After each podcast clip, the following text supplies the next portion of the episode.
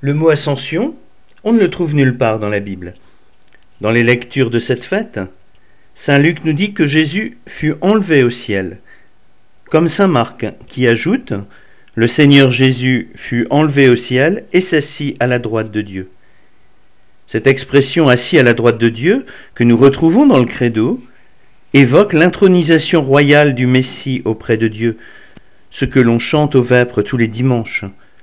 Oracle du Seigneur à mon Seigneur, siège à ma droite. Le Seigneur te présente le sceptre de ta force. Intronisation royale. Saint Paul, dans notre deuxième lecture, parle lui de monter au ciel. Il dit Que veut dire il est monté? Cela veut dire qu'il était d'abord descendu jusqu'en bas sur la terre. Et celui qui était descendu est le même qui est monté au plus haut des cieux pour combler tout l'univers. Enlevé au ciel, monté au ciel, voilà ce qui conduit à voir dans l'ascension de Jésus un départ, une séparation. De fait, désormais, Jésus ne sera plus visible à nos yeux, plus accessible à nos sens. Les disciples devraient être plutôt tristes, plutôt inquiets de se retrouver tout seuls. Or, nous les voyons joyeux et pleins d'enthousiasme c'est bien que l'essentiel n'est pas le départ de Jésus, mais une nouvelle présence. Jésus ne s'évade pas du monde, il accomplit l'incarnation. Ce qu'exprimait Saint Paul en parlant de Jésus, monté au plus haut des cieux pour combler tout l'univers. À Noël, nous célébrons dans l'enfant qui naît dans la crèche Dieu fait homme, le Verbe qui se fait chair. À l'Ascension, nous contemplons l'accomplissement de l'incarnation, quand l'humanité de Jésus rejoint l'éternité, accède au cœur de Dieu. En Jésus, Dieu a pris part à notre humanité, pour que l'humanité entre dans le cœur de Dieu. Comme le disait le pape Benoît XVI, l'homme trouve une place en Dieu. À travers le Christ, l'être humain a été conduit jusqu'à l'intérieur de la vie même de Dieu. Et étant donné que Dieu embrasse et soutient l'univers tout entier, l'ascension du Seigneur signifie que le Christ ne s'est pas éloigné de nous, mais que maintenant, grâce à sa présence auprès du Père, il est proche de chacun de nous pour toujours. Voyez comment l'ascension vient déployer la joie pascale, car l'ascension de Jésus, elle inaugure la nôtre. L'ascension dit moins une absence qu'une nouvelle présence. Nous l'avons entendu dans l'Évangile. Aussitôt après avoir dit le Seigneur Jésus fut enlevé au ciel, Saint Marc ajoute le Seigneur travaillait avec eux. Voyez que s'il y a un moment d'absence, il est de courte durée, puisque très vite le Seigneur travaille avec ses disciples. Saint Marc vient dire que dans la montée de Jésus au ciel, l'absence devient en fait plus grande présence. Ce n'est qu'en apparence que les apôtres sont livrés à eux-mêmes. Invisiblement, Jésus travaille avec eux. Eh bien, le Seigneur continue à travailler avec nous aujourd'hui. Le Seigneur travaille avec son Église pour permettre l'ascension auprès de Dieu de toute l'humanité.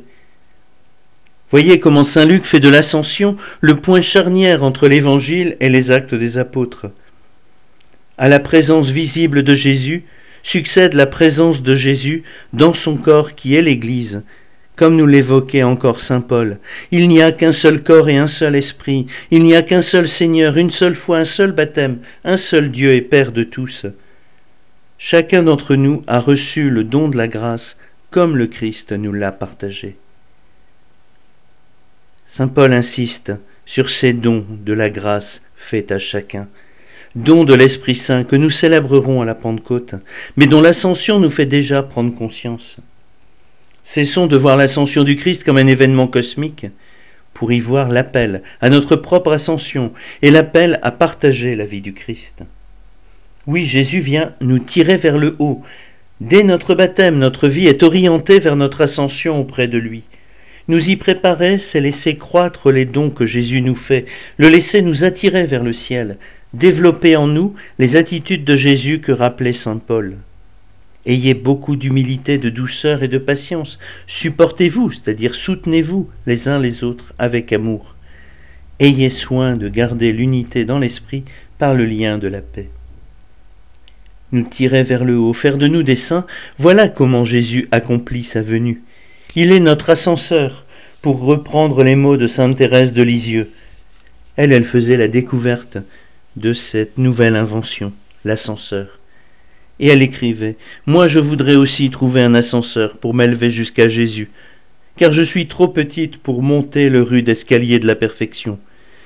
L'ascenseur qui doit m'élever jusqu'au ciel, ce sont vos bras, ô Jésus. Pour cela je n'ai pas besoin de grandir, au contraire il faut que je reste petite, que je le devienne de plus en plus.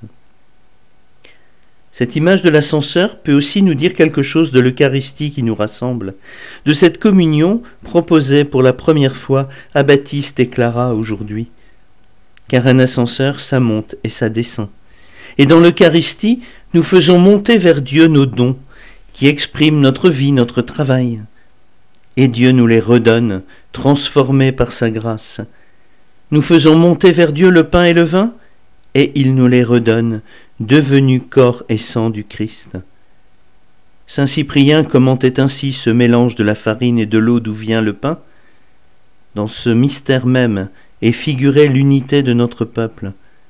De même que des grains multiples réunis, moulus et mêlés ensemble ne font qu'un seul pain, ainsi dans le Christ qui est le pain du ciel, il n'y a, nous le savons, qu'un seul corps auquel est unie notre multitude.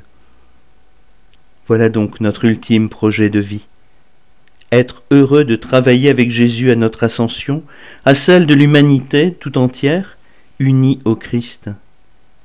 Aussi je conclus avec ces mots de la prière après la communion. Seigneur, mets en nos cœurs un grand désir de vivre avec le Christ, en qui notre nature humaine est déjà près de toi. Amen.